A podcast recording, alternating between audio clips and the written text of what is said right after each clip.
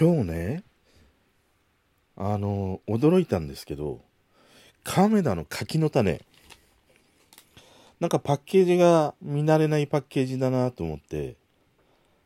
これ何ですかね新黄金バランス7対3誕生。こんなパッケージになってるんですけども、これいつからですか？今日ちょっと柿の種の話をしましょう。6月22日、月曜日、今日も話していきたいと思います。こんばんは。柿の種さ、まあパッケージが見慣れないパッケージだなと思って、よくよく見ると、新黄金バランス7対3誕生ってさ、宣言されてしまったんですけれども、これ、いつからだったんですか？ねえ。いやもう、なんかね、食べてる時から、なんか違うな、なんか違うなっていう思いだったんだよね。で、まあ、柿の種はさ、俺ほんと大好きだからね、必ずあの、まあ俺買い物ほとんど、もうネットスーパーで頼むことがほとんど多いので、まあそういう時に必ずお菓子はね、柿の種、柿の種、必ず頼むんだよ。だから、そのまあ家に着いてからじゃないとそのパッケージが変わるとか、まあ、仕様が変わるとかそういうことっていうのはわからないからね。だから今回の柿の種もその自分の買い物リストのなんかお気に入りに入っているものをただカゴに入れるっていうだけのことだったのでなんか新しくそのその仕様が変わったとかっていうことはまあ全く知らないままに買ったんだよね。で購入してからまあ何日か経ってあのー、さっきねあそういえば柿の種、えー、ちょっと食べようかなと思ってまあ開けてみたらパッケージがなんか見慣れない パッケージになっていていや誕生って書いてあるんだよね。いや誕生ってこれいつからなんみたいなことを思ってね。でその前にも買っていたのがあのうちの方だと、まあ、大体そのネットスーパーで頼むといつもあるのが、まあ、通常のスタンダード版とわさびと、えー、梅かな？梅しそっていうのかな？なんか梅のやつ。大体この3種類なの。だから俺は大体この3種類を買うから、まあ毎回毎回ね、まあ同じように食べていたんだけど、この7対3っていうパッケージを見たのは初めてなんだよね。で、調べてみたんだよ。あの、カメラのね、ホームページ。そしたら、なんか国民、国民の声を反映し、いや、黄金比率7対3%にしましたみたいなさ、ことになってるんですけれども、これ驚きました。いつの間にかなんかアンケートを取っていたんだね、これね。それで、まあその国民のね、まあ、声を反映させて7対3となったと。で、今までは、まあ、6対4だったみたいだね。その、柿の種、まあ、あのー、おせんべいっていうかな。あれが6で、ピーナッツが4っていう比率だったものが、まあ、アンケートを取った結果、まあ、一番ね、多かったのが7対3 ということで、まあ、7対3になんで笑う、なんで笑うんだろう？なんか笑けてくるんだよ。7対3になれましたという。すいません。なんか面白くなって、面白くてちょっと笑いが止まらない。あのね、これ別にな、7対3さ、どうなんですか？でね、これ調べていくと面白いことがあって、この柿の種ってさ、まあ、その、もともとは、まあ、あの、おせんべい部分だけだったみたいなんだよ。柿の種だけだったの。で、それに、まあ、初めてね、ピーナッツ入っちゃいましたっていうことで、1966年、だからもう54年ぐらい前になるのかな？に、まあ、ピーナッツが入ったんだよ。で、その時の比率は7対3だったんだよ。7対3でスタートしたの。そしたらだよ。結局ね、そ その後、お客様のご要望によって6対4にしたんだよ。で、ずっと6対4に来てたんだけど、また今ね、お客さんの声を聞いて7対3にしましたっていうことなんだよ。これ、いかんでしょう。ねえ。ここ、お客様の声を反映して6対4にしたものを、またね、お客さんの言われるがままに7対3にするって、ちょっと、ちょっとこれ、安易すぎませんか？ねえ。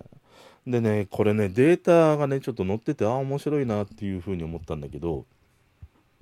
あのね、その、10代、あまあ20代、30代の人だね。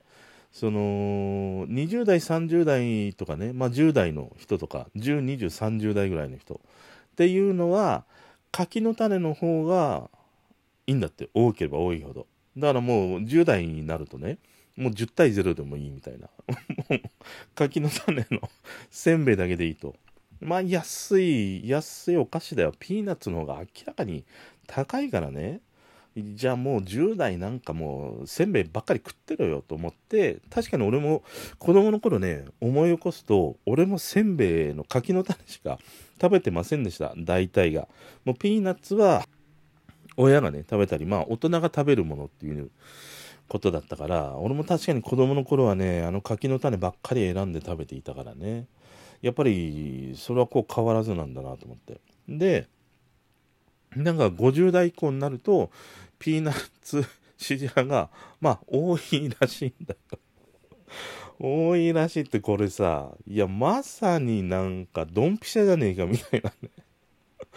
俺みたいにどんどんどんどん年を重ねてくるほど親父はねピーナッツピーナッツ支持派が多いんだって。いやこれさなんかすげえの突きつけられちゃったなみたいな。いやお前 お前はもう若くないんだぞみたいなことをこのね柿の種の年代別結果によってあの 何て言うの突きつけられました。ねえこれさどうなんですかこれ。でねまあそういう結果、まあ、7対3あと面白かったのはねあの女性の方が柿の種を好むんだって。で男性がピーナッツを好むんだって。それもなんか面白いなと思って。なんかそれになんか男女の何て言うんだろう。あれはな差はないのかなっていうふうに思ってたからね。ま、だから案外まあ女性は柿柿の種の方が好きなんだなと思って。まあ安 安上がりだよね。そういった意味ではね。もう10代の子供と同じ感覚 感覚だからさ。いや柿の種だけ食ってるみたいなことでしょ。